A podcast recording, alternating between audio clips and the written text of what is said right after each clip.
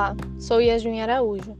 Estou gravando para a disciplina de Comunicação e Extensão Rural do curso de Bacharelado em Engenharia Florestal da UFRPE. A disciplina é ministrada pelo professor Oscar Zúñiga e hoje teremos um resumo dos conteúdos abordados na primeira semana. Vamos dar início com o texto de Rães, O Campo Não Hermenêutico ou Materialidade da Comunicação. Tudo começou em 1977, em sua primeira viagem profissional ao Brasil. Baseado num conceito de ação ou ato próximo do de Max Weber, baseava-se também no conceito fenomenológico de saber social, do alemão Alfred Schutz, que na verdade estava mais para a ideologia. Em 1982, desenvolveu um seminário onde apresentou a hipótese sobre a forma especial de comunicação denominada literatura, que emergiu de um contexto histórico muito particular associado ao colapso da cosmologia medieval. Em seguida, fundou-se uma nova técnica de produção de sentido, denominada o sujeito. Em 1988, apresentou o conceito de pós-moderno e foram fundados os conceitos de destemporalização, destotalização e desreferencialização. Na destemporalização, há um colapso da temporalidade moderna, onde se confunde o tempo com a matéria que flui de um passado, sempre distinto do presente a um futuro, entendido como aberto e para o qual seleções podem ser feitas. A destotalização explicita a atual impossibilidade de sustentar afirmações filosóficas ou conceituais de caráter universal. Há também a heterotopologia proposta por Foucault.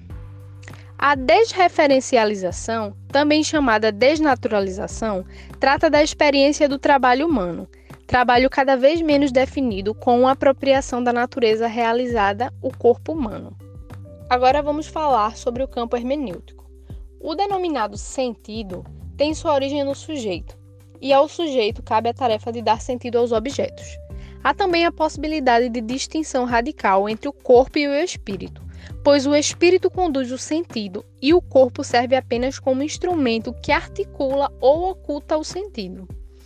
É importante observar que corpo e expressão são insuficientes, pois é necessária a interpretação que tem início pelo que vai na alma de quem se expressa, estabelecendo uma identidade entre o que o sujeito desejava expressar e o entendimento do intérprete. Partindo para Heidegger, ele representa a apoteose do domínio da hermenêutica, evidenciando as seguintes premissas: totalidade, temporalidade e referencialidade. Nos anos 70 e 80, pôde-se observar sintomas que sinalizavam a problematização da centralidade do ato interpretativo. O campo não hermenêutico se caracterizava pela convergência no que diz respeito à problematização do ato interpretativo. Convergência capaz de associar pontos de vista distintos. Louis Trolle relacionava expressão e conteúdo, onde expressão seria o significante e conteúdo o significado. Surgiram também alguns questionamentos, como: o que é forma? Como é possível que algo não estruturado adote uma forma? Segundo Niklas Luhmann, forma é a unidade da diferença entre referência externa e interna. Surge também a teoria da acoplagem, que é dividida em dois níveis: acoplagem de primeiro nível e acoplagem de segundo nível. O novo espaço teórico representado pelo campo não hermenêutico é constituído por relações de feedback. Tais relações definem-se enquanto simultâneas, não mais casuais ou sequenciais.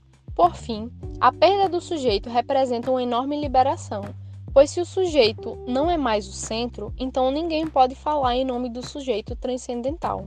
Agora vamos falar do artigo Materialidade da Comunicação por um novo lugar da matéria na teoria da comunicação de Eric Felinto.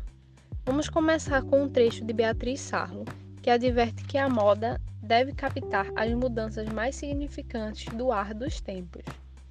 A teoria da comunicação foi invadida pelo sedutor jargão pós-moderno.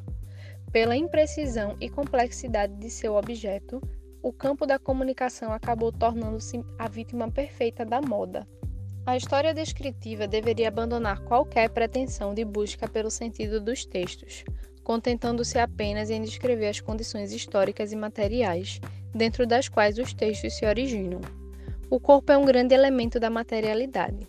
A materialidade da comunicação é uma teoria pós-moderna, no sentido em que surge como resposta à crise histórica da modernidade e tenta solucionar questões que podiam aparecer em plenitude apenas diante de um novo ambiente cultural e material.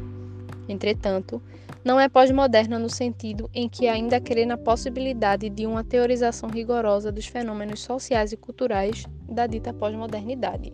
Agora, retomando um pouco do texto anterior, Vamos abordar o campo não hermenêutico como o campo de conhecimento, onde o sentido não é mais uma instância absolutamente determinável e nem sequer a preocupação fundamental. Diferentemente do que tem ocorrido com frequência no campo da teoria da comunicação hoje, a teoria das materialidades tem buscado utilizar os mais recentes desenvolvimentos da cibernética e da teoria dos sistemas para conjugar diferentes estruturas em uma perspectiva autenticamente conceptual. A interação entre corpo e máquina, entre sistemas de pensamento humanos e sistemas binários, entre o real e o virtual, constitui um problema particularmente interessante para os instrumentos da teoria das materialidades.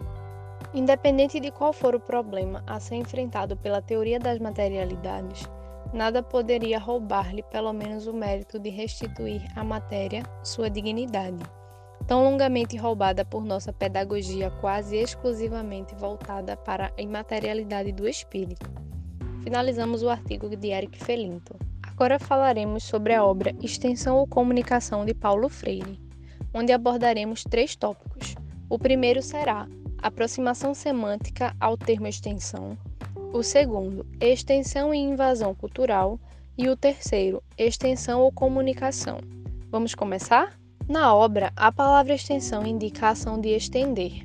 A extensão surge como a substituição de uma forma de conhecimento por outra, tratando de estender ou transmitir, onde o conteúdo estendido se torna estático. Retrata a falta de diálogo na situação extensionista, que fazia surgir um sentimento de superioridade por parte de um indivíduo que seria detentor do conhecimento e realça o embate entre técnica e prática. A comunicação propriamente dita seria a troca de saberes entre os indivíduos, pois a educação ideal é baseada no modelo da comunicação. O conhecimento não é apenas o que está nos livros didáticos, mas em tudo que se estabelece nas relações homem-homem e homem-mundo. Para finalizar, gostaria de deixar uma citação de Paulo Freire, que diz: Se a educação sozinha não transforma a sociedade, sem ela, tampouco a sociedade muda. A quem me ouviu até aqui, deixo a minha gratidão. Saúde e paz a todos. Até a próxima.